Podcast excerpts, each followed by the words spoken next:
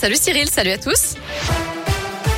À la une, un bouclier tarifaire qui fait grincer des dents. Le Premier ministre Jean Castex a annoncé hier que le gouvernement allait bloquer le tarif réglementé du gaz cet hiver après la hausse de 12% d'aujourd'hui et plafonner la hausse de l'électricité à 4% en début d'année prochaine. Les fournisseurs alternatifs d'énergie ont pris acte, mais ils menacent d'un contentieux.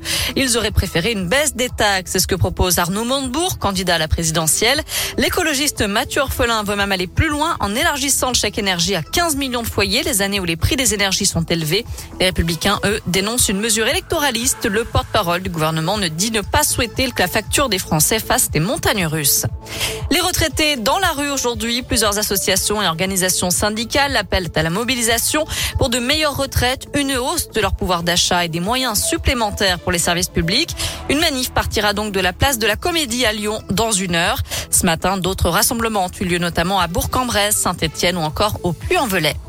Situation sanitaire quasi stable dans les écoles de l'Académie de Lyon. 139 classes fermées cette semaine pour cause de Covid. C'est 6 de plus que la semaine dernière. Par contre, le nombre de cas positifs chez les enfants a été multiplié par 3. 115 cas positifs enregistrés, aucun parmi le personnel. Un appel à témoins lancé après une disparition inquiétante par les gendarmes dans le Beaujolais. Disparition d'un vendangeur à Saint-Véran. Selon le progrès, un Polonais de 32 ans n'a plus donné signe de vie depuis mardi matin. Il serait parti à pied sans son téléphone et en laissant ses papiers. Il pourrait avoir été victime d'une chute ou d'un accident en raison d'un état de santé plutôt précaire.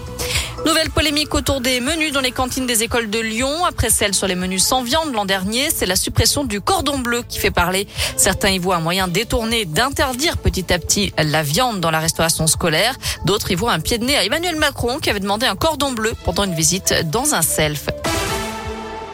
À retenir aussi le lancement du 3114 aujourd'hui, numéro national de prévention du suicide, une ligne d'écoute confidentielle qui sera disponible 24 heures sur 24, 7 jours sur 7.